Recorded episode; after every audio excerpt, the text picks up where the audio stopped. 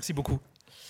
Euh, donc effectivement, le, cas de l'Allemagne, la, Moselle est un département français, mais euh, techniquement, pendant la deuxième guerre mondiale, nous sommes en Allemagne, puisque euh, donc dès l'été 1940, en fait, le Troisième Reich annexe purement et simplement en violation complète des termes de l'armistice trois départements français, donc le Haut-Rhin, le Bas-Rhin, les deux départements d'Alsace, et un des départements lorrains, donc la, la Moselle. la Moselle donc est réunie avec deux régions, donc allemande, la Sarre euh, et le Palatinat, pour euh, former en fait une entité administrative, euh, un GAU, donc entité administrative nazie équivalent à peu près à une, à une région. Et à la tête de ce GAU, Hitler nomme un des, des, fidèles parmi les fidèles du parti nazi, Joseph Burkel, qui est renommé pour ses méthodes expéditives et son mauvais caractère. Et il lui donne en fait 10 ans pour germaniser complètement la population donc, du département français de la Moselle. Et euh, donc Burkiel va s'inquiéter de, sa tâche avec une euh, célérité euh, certaine. alors pour vous donner une idée du programme, c'est très simple. Hein. voilà une, affiche qui a été collée fin 1940 sur les murs en, Moselle et notamment à, Metz qui dit donc Denke Deutsch, handle Deutsch, sprich Deutsch, donc pense allemand, comporte-toi en allemand, parle allemand. Donc les choses sont on ne peut plus claires. Évidemment, il y a beaucoup de gens euh, dans la population du département de la Moselle qui ne pouvaient pas répondre à ces critères. Déjà tous les gens qui ne parlaient pas allemand, hein, euh, qui étaient évidemment le, département de la Moselle a été allemand une première fois avant 1918, euh, entre 1870 et 1918. Beaucoup de gens sont allés à l'école allemande et parlent allemand, mais il y en a beaucoup aussi qui le parlent, le parlent mal ou qui ne le parlent pas du tout. et puis vous avez énormément de gens dans la population que les, que les nazis considèrent comme des indésirables. alors aussi bien d'abord les juifs, évidemment, en, en, tout premier lieu. Il y a une communauté juive assez importante en, Moselle, euh, et euh, également euh, tous les patriotes, les membres d'associations patriotiques, les officiers et leurs familles, etc., etc., etc. Et puis évidemment tous ceux qui, pour des raisons raciales entre guillemets, sont considérés comme des inférieurs entre guillemets par les par les nazis, c'est-à-dire les, les Indochinois, les Nord-Africains, les Noirs, etc., etc., etc. Donc tous ces gens considérés comme des comme des indésirables vont être expulsés de manière extrêmement brutale euh, donc euh, à l'hiver, l'automne-hiver 1940. Euh, Déjà, tous ceux qui avaient, qui étaient, avaient été évacués dans le sud de la France en 1939, la plupart ne peuvent pas rentrer chez, chez eux. La douane et, nazie, en fait, les interdit, leur interdit de retourner chez eux.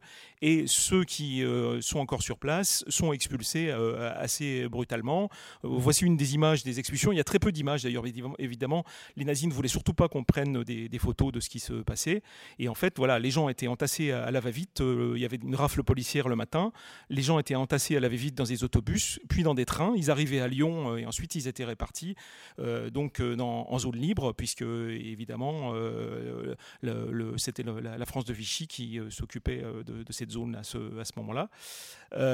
et les expulsés n'ont droit en fait qu'à 25 kilos de bagages et à 2000 francs. Voilà une, photo. On voit les gens avec effectivement leur, leur maigre bagage sur le dos.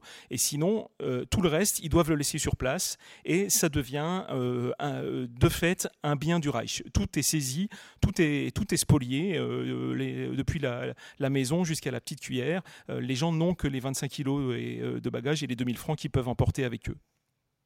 Voilà. Alors immédiatement, de toute façon, l'administration nazie s'est mise en place dès l'été 1940 et euh, s'est mis en place également euh, l'organisme qui, déjà en Allemagne, s'occupe de la spoliation des biens des, ennemis du Reich, euh, donc la Überleitungsstelle für das Volks- und Reichsfeindliche Vermögen, donc l'organisme donc s'occupant de ce que, les nazis appellent les biens des ennemis du peuple et du Reich.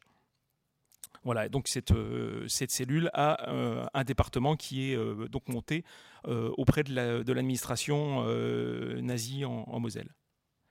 Alors euh, évidemment, dans tout ce mobilier euh, laissé euh, par les expulsés, il y a une quantité non négligeable de biens patrimoniaux, depuis la demeure, le, château du, XVIIIe siècle, en passant par l'armoire du XIXe siècle, les bibliothèques, les collections de timbres, etc., etc. J'en passe et des meilleurs. Tous ces biens patrimoniaux, en fait, vont être spoliés évidemment, mais à l'intérieur de cette cellule se chargeant des biens des ennemis du Reich, il va y avoir une sous-section que l'on va confier à un spécialiste, donc Edmund Hausen, que vous voyez ici, qui est nommé en 1940 par l'administration nazie conservateur du musée de Metz et qui va s'occuper également de la spoliation de tout ce qui est bien considéré comme, euh, comme patrimoniaux. Alors Edmund Hausen se fait la main euh, dès septembre-octobre 1940 en spoliant les, biens des, milliers de juifs qui sont expulsés parmi les premiers. Hein, les juifs ont été les premiers expulsés et ils seront déportés d'ailleurs depuis donc la, zone contrôlée par les autorités de Vichy, euh, puisque euh, évidemment à, partir de, 1940, il n'y a plus un seul juif qui réside en, Moselle. Donc les, rafles et les déportations pour les juifs mosellans ne se situeront pas du tout euh, à côté de chez eux. Voilà, donc Edmund Hausen, il va donc s'acquitter de sa tâche avec une certaine célérité, et outre les biens des Juifs, il va en priorité s'intéresser à toutes les, demeures euh, euh, euh, aristocratiques et bourgeoises où il est censé y avoir le, donc le, plus de mobilier de, valeur et notamment en tout premier lieu à tous les châteaux de, Moselle. Ici le château de Pange qu'il est un des premiers à visiter. Donc ces châteaux en fait il met sous séquestre tout le, mobilier et il en fait un inventaire exhaustif d'ailleurs inventaire qu'on a pu retrouver dans les archives du musée de Metz. Mais alors cette, vaste opération de spoliation du patrimoine, elle n'échappe pas en fait euh, à un autre personnage, donc euh, Heinrich Himmler, vous l'aurez reconnu. Heinrich Himmler, euh, en fait, est d'une part ben, le chef de la police et des SS, ça c'est bien connu, mais il est également, il, porte le titre de commissaire pour le renforcement de la germanité. C'est-à-dire que c'est lui qui est chargé en fait de renforcer la présence et la culture germanique dans tous les territoires annexés ou en voie d'annexion donc, euh, en fait, Heinrich Himmler euh, à, ce titre, hein, vous avez en haut le papier, sur ce papier en tête son, titre, non, Reichskommissar für Festigung des Deutsche Voltums, donc, euh, euh, donc pour le renforcement de la germanité. À ce titre-là, en fait, il va trouver qu'effectivement, tous ces biens culturels laissés derrière euh, eux par les expulsés, ça a une valeur non seulement patrimoniale, mais ça a une valeur culturelle pour le renforcement de la germanité, puisqu'évidemment, on considère que ces biens lorrains, la Lorraine étant pour les Allemands germanique, il s'agit de patrimoine germanique. Donc pour Il est très important que ce patrimoine reste sur place en Moselle.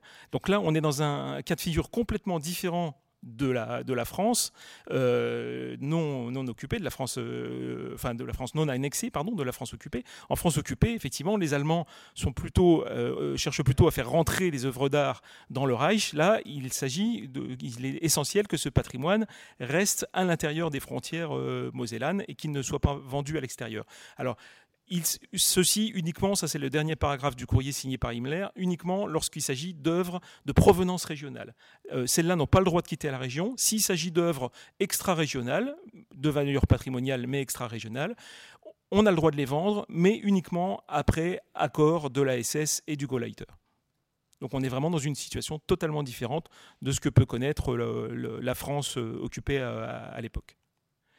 Voilà donc le, papier en tête du nouvel organisme qui est fondé pour s'occuper des, biens culturels en, Moselle, euh, qui s'appelle euh, donc le Generaltreuhänder für Sicherstellung der Kulturgüter Zweistelle Donc c'est une euh, donc c'est euh, le, commissariat pour la pour la mise en sécurité euh, des biens culturels, qui est un organisme donc basé à Berlin et qui a une succursale donc Lothringen, une succursale en, Lorraine. Alors vous apprécierez au, passage donc le la, langue de bois nazie dans toute sa splendeur, Sicherstellung. Donc on met en sécurité les biens, on ne les pille pas, surtout pas mais c'est de la mise en sécurité. C'est très pudique. Euh.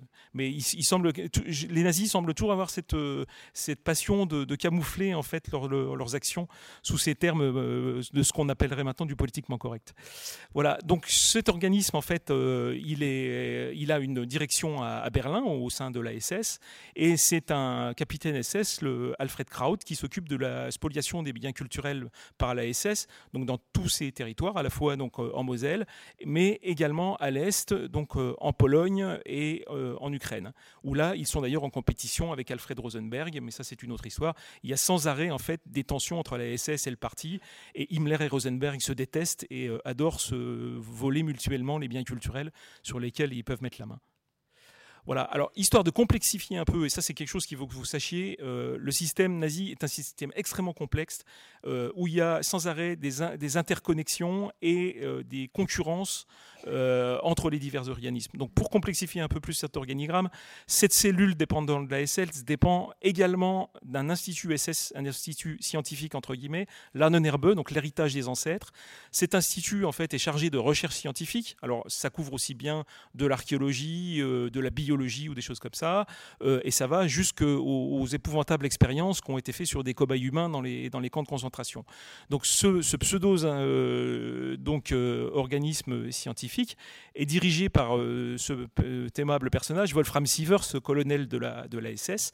Et donc lui va venir effectivement sur l'ordre de Himmler à Metz pour signer avec le Gauleiter donc Burkel la création de cette nouvelle cellule de spoliation des biens culturels.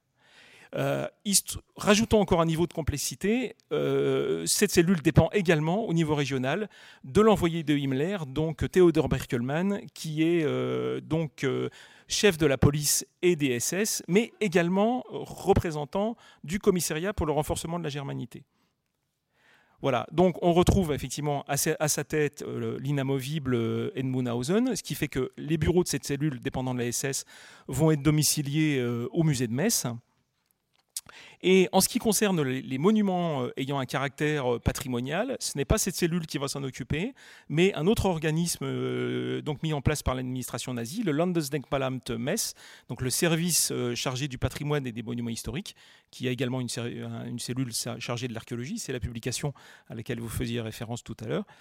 Et cette, ce, service des monuments historiques et euh, donc dirigé par euh, Hermann Coit, euh, donc, qui donc était conservateur du musée, comme Munhausen, mais lui est, conservateur du musée de Saarbrück.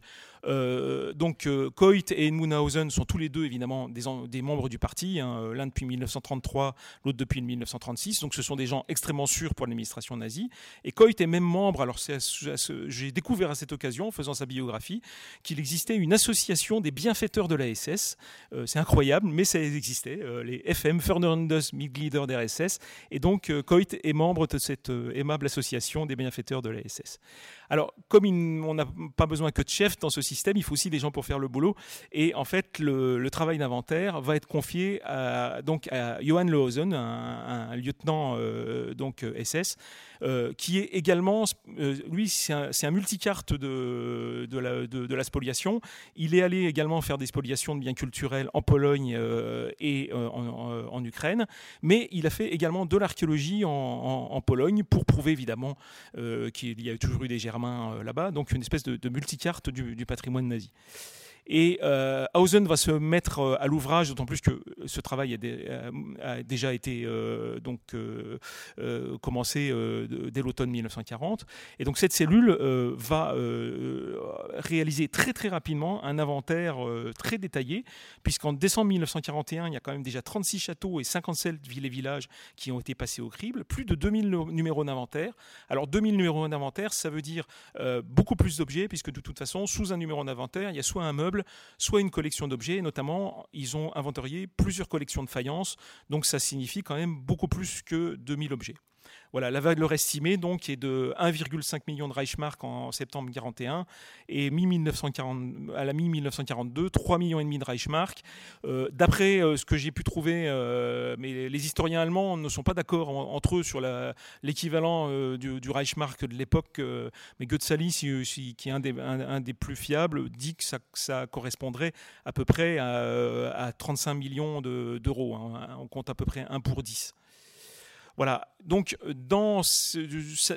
tous ces renseignements euh, donc, euh, trouvés dans les archives à Berlin nous ont conduit donc, à réaliser des, recherches euh, au musée de Metz, puisque c'était là que se trouvait cet organisme qu'il était basé. Et effectivement, nous avons trouvé donc, ce, fichier, qui est un fichier d'après-guerre, mais qui servait à ranger les fiches réalisées pendant l'annexion, et fichier du, séquestre, dans lequel on a pu voir effectivement quels étaient le type d'objets spoliés donc, par cet organisme. Alors, les rapports parlent d'un certain nombre d'œuvres, de tableaux, mentionnant des, noms comme Rubens, Fragonard ou Géricault. On n'a pas retrouvé le, fichier avec les photos. Il faut savoir qu'à l'époque, les attributions sont parfois un peu généreuses, donc je ne sais pas s'il s'agit d'œuvres de ces peintres. En tout cas, il y a sans doute un certain nombre non négligeable de tableaux qui a été spolié. Mais de toute façon, je n'avais pas l'intention de vous montrer des tableaux parce qu'on a déjà beaucoup vu. Donc, je vais vous montrer d'autres choses. Voilà. Alors, il y a évidemment dans ces, dans ces biens un certain nombre d'œuvres d'art religieuses, notamment un certain nombre de statues euh, donc de la fin du Moyen Âge ou de la Renaissance. Ici, euh, donc un fragment euh, probablement d'un cristolien. voilà, une, jolie Sainte Catherine qui d'ailleurs est toujours exposée au musée de Metz actuellement. Je l'ai encore vu il n'y a pas longtemps. Euh, mais surtout, l'essentiel en fait de ce mobilier spolié va se comporter, euh, puisqu'il y a beaucoup euh, donc de, villages qui ont été fait l'objet de, spoliation, va se comporter beaucoup de mobilier régional, mobilier notamment des 17e, 18e et 19e siècles. donc ce mobilier régional, évidemment, énormément d'armoires. L'armoire Lorraine est un mobilier bien connu des amateurs de mobilier régional.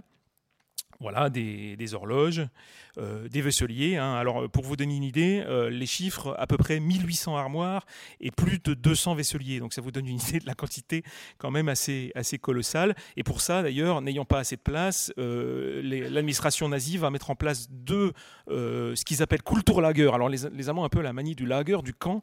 Et donc, ils créent deux camps culturels dans lesquels on enferme non pas des prisonniers, mais dans lesquels on enferme le mobilier spolié. Voilà, il y a également évidemment pour mettre sur les vaisseliers toute une série de faïences. Hein, je vous les ai parlé des, collections qui ont pu être spoliées. Voilà, une, assiette avec de la fin du XVIIIe siècle provenant des îlettes avec un décor chinois, une soupière euh, du XVIIIe siècle provenant de, de Niedervillers. Autre pièce d'art populaire lorrain classique, la, bassinoire. Il y a des dizaines et des dizaines de bassinoires euh, du XVIIIe et du XIXe siècle qui sont, euh, qui sont spoliées par cet organisme. Alors, tous ces objets pourquoi, euh, Qu'est-ce que les nazis souhaitent en faire? C'est là que, ça devient très intéressant. C'est qu'on est aussi dans une logique, comme je l'ai dit, complètement différente de ce qui peut se passer ailleurs en France à l'époque. Et là, en fait, il s'agit de garder les œuvres sur place. La première chose, il s'agit d'enrichir les collections du musée.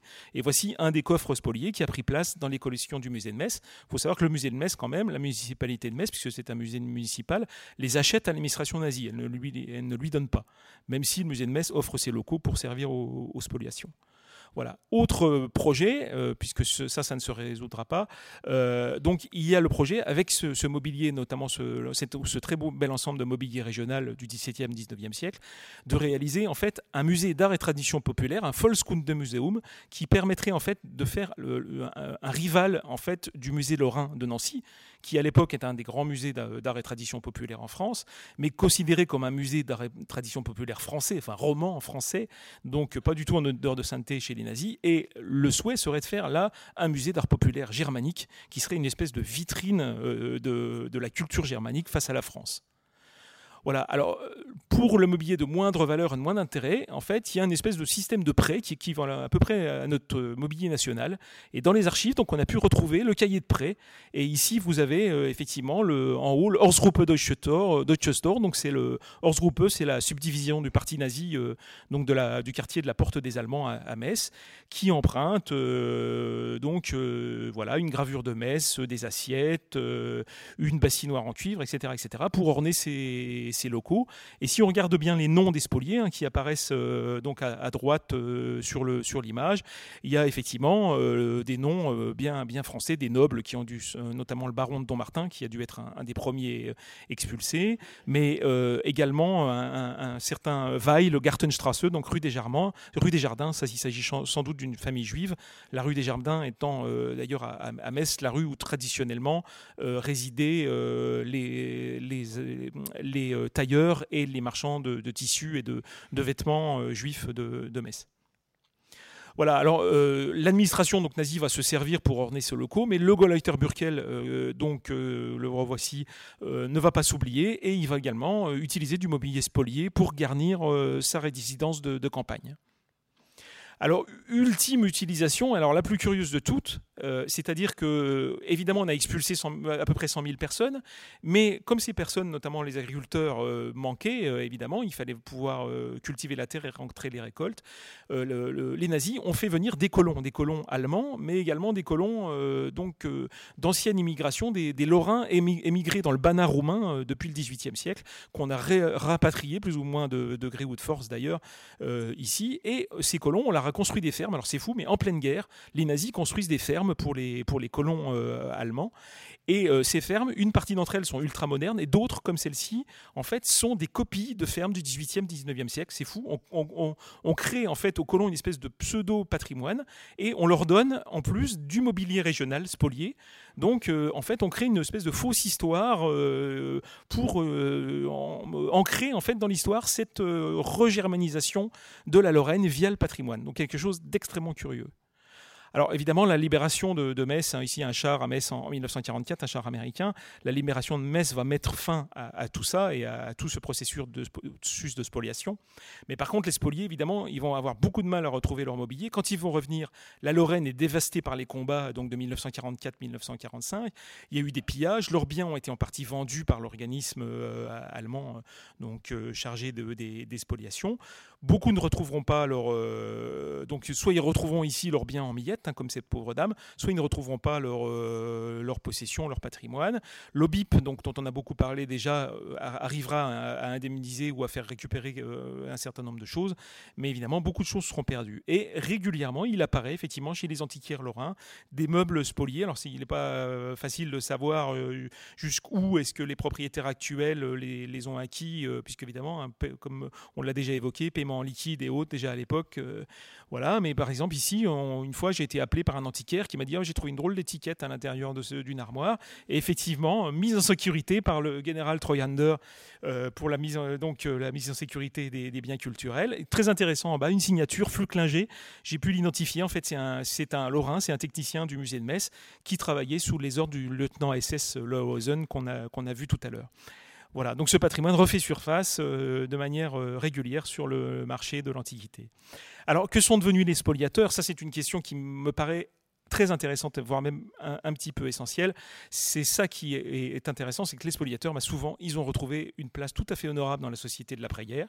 Euh, Edmund Hausen, que nous avons vu ici, qui a travaillé pour la SS euh, et, j'en passe, euh, en fait, est redevenu tout, naturellement conservateur du musée de Kaiserslautern. Il a terminé sa carrière couvert d'honneur et même d'ailleurs dans le catalogue du, musée de, de Kaiserslautern, on le présente comme une victime du nazisme parce que, dit-on, il était intéressé par des artistes dégénérés, il n'a pas pu les exposer pendant la période nazie, le pauvre Ferry, mais n'empêche qu'il était quand même le, bras armé d'un organisme SS. Mais alors ça, c'est complètement passé à la trappe euh, par l'historiographie allemande.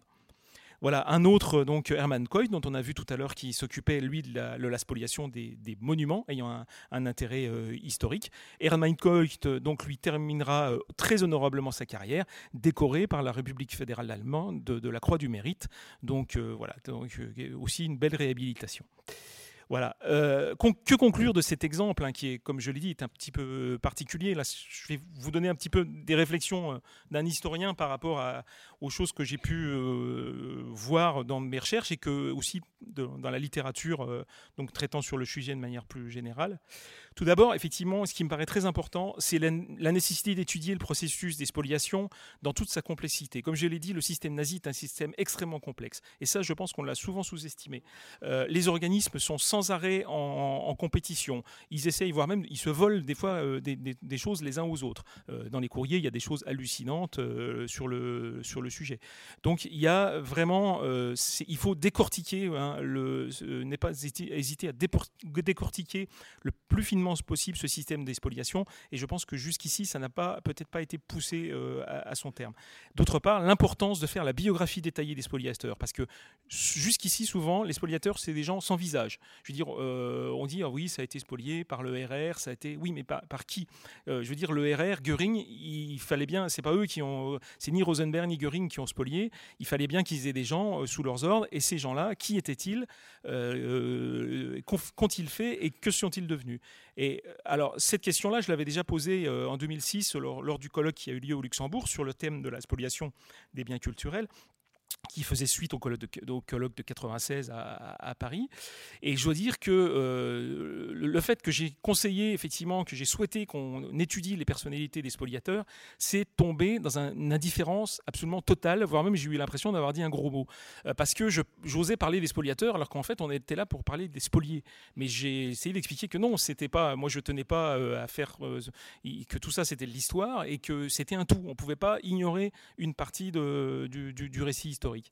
Et euh, alors, je, ne dis pas ça pour, euh, pour me dorer la pilule, mais finalement, l'histoire m'a aussi donné un petit peu raison, puisque Hildebrand-Gurlitt, qui a été la, plaque tournante du commerce euh, des, œuvres d'art spoliées en France et ailleurs, qui est un des grands marchands d'art des dignitaires du Troisième Reich, on ne s'est intéressé à lui que très récemment. Hein. il a eu sa biographie date de, je sais plus, de 2010 ou quelque chose comme ça. Pendant très longtemps, les historiens l'ont complètement ignoré. Et en fait, il a été interrogé par les services euh, secrets américains. Il y a des tas d'archives euh, sur ces, interrogatoires à l'époque. On sait dès, dès euh, l'immédiate après-guerre qu'il a une grosse collection d'art. Les Américains lui ont même rendu plus d'une centaine d'œuvres d'art. Donc cette collection Gurlitt, elle était connue vraiment immédiatement. Et peut-être que si on avait étudié plus précisément les agissements de, de Gurlitt, on se serait peut-être arrivé plus vite à cette fabuleuse collection qui vient de ressortir seulement il y a, il y, a très, peu de temps.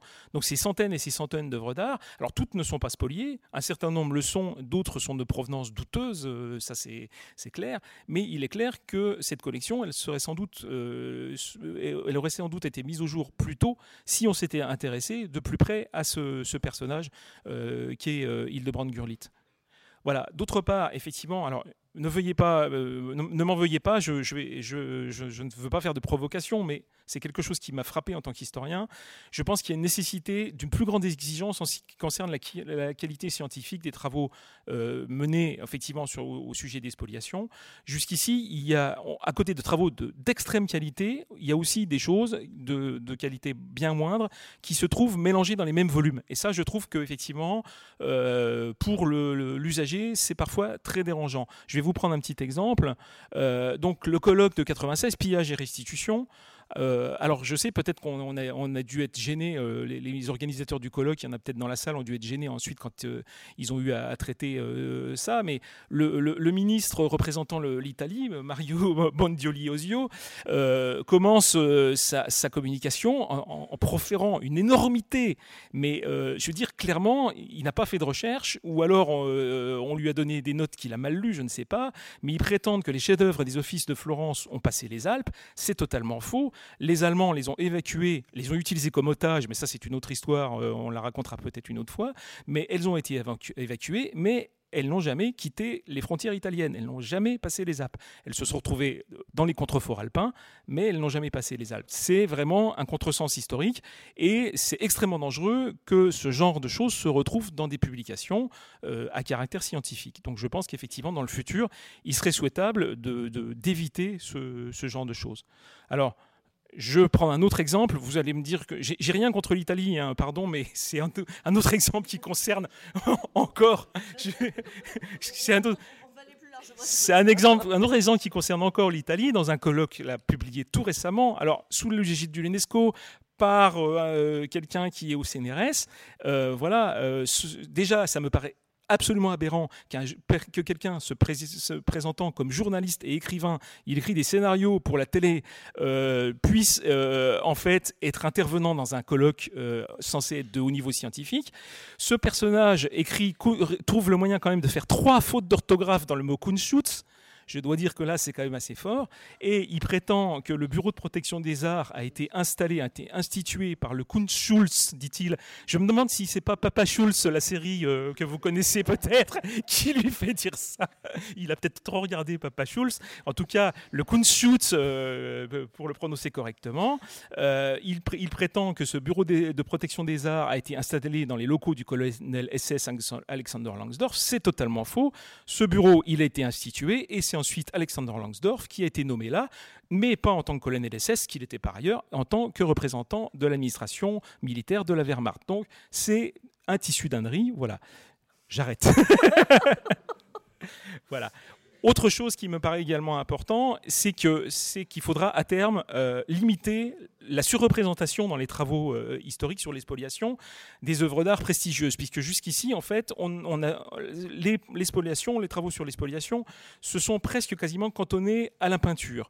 Euh, alors certes, c'est un volet très important, hein, je ne cherche absolument pas à le, nier, pardon, mais il y a également une nécessité de rééquilibrer la, recherche sur le patrimoine beaucoup moins prestigieux, notamment sur le patrimoine mobilier, parce que celui-ci été beaucoup plus important en quantité. Alors je vous ai montré l'exemple de la Moselle, hein, de 1800 euh, armoires des, 17e, 19e siècle, etc. etc.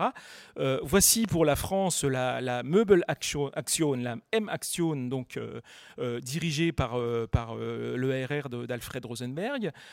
cette Meuble Action, elle visait à vider les appartements des juifs français parisiens, mais pas seulement. Euh, donc pour récolter euh, du mobilier, pour l'emmener dans le Reich, notamment pour meubler euh, donc les, les, victimes des bombardements qui avaient tout perdu, qui avaient perdu leur, mobilier, et meubler également les administrations dirigées par Rosenberg à, l'est de, l'Europe, donc en, notamment en, Pologne et en, et en, Ukraine. Et pour vous donner une idée, ce sont quand même 60 000 appartements qui ont été vidés et 1 million de mètres cubes de mobilier qui a été transféré dans le Reich. Donc ça vous donne une idée quand même de l'importance de cette Meuble Action. Alors, il y a eu une excellente étude euh, d'Annette Vivorka et Floriana Azoulay sur le, sur le sujet, mais je pense qu'il sera vraiment nécessaire dans le futur pour les historiens d'affiner ce, travail, parce qu'il s'agit quand même là d'une entreprise à une échelle colossale, et je pense qu'elle mérite vraiment euh, donc d'être euh, mieux représentée dans les, dans les travaux historiques. Dernière chose, puisque je vous ai dit que j'avais trouvé les, archives euh, sur les en Moselle, je les avais trouvées à Berlin, je crois qu'il est nécessaire, effectivement, mais ça, ça a été plusieurs fois évoqué, de renforcer la, collaboration avec les chercheurs étrangers, puisque c'est un problème aussi de la recherche française. Souvent, on ne collabore pas assez avec les, avec les collègues étrangers. Ceci dit, les collègues étrangers, notamment allemands, ont un peu de mal à venir en France, et ils travaillent des fois sur la France sans euh, du tout s'inquiéter de savoir s'il y a des collègues français qui travaillent sur le sujet. Donc effectivement, là, une collaboration internationale serait vraiment euh, souhaitable. Et puis, effectivement, la nécessité d'explorer les fonds d'archives en dehors de la France, aux, États-Unis et aussi en Allemagne. Donc, euh, voilà, les, donc ça, ce sont les, fichiers des Bundesarchives où je suis allé. Et puisque, en fait, on trouve des archives sur les dans les endroits les plus incroyables, y compris dans des dossiers personnels. Moi, j'ai trouvé, donc, des fonds, euh, dans, dans, les dossiers personnels de l'ASS, un certain nombre de documents extrêmement intéressants concernant les en Moselle. Donc, il faut vraiment ne négliger aucune piste au niveau des, fonds d'archives. Voilà, pour terminer avec euh, donc ce sujet qui n'était pas, toujours très rigolo, une vue des, expulsés, euh, donc mosellans, euh, qui, sont attendent sur la quai de la gare, et vous constaterez que malgré l'adversité, il y en a quand même qui trouvent encore la force de sourire. Voilà, merci beaucoup.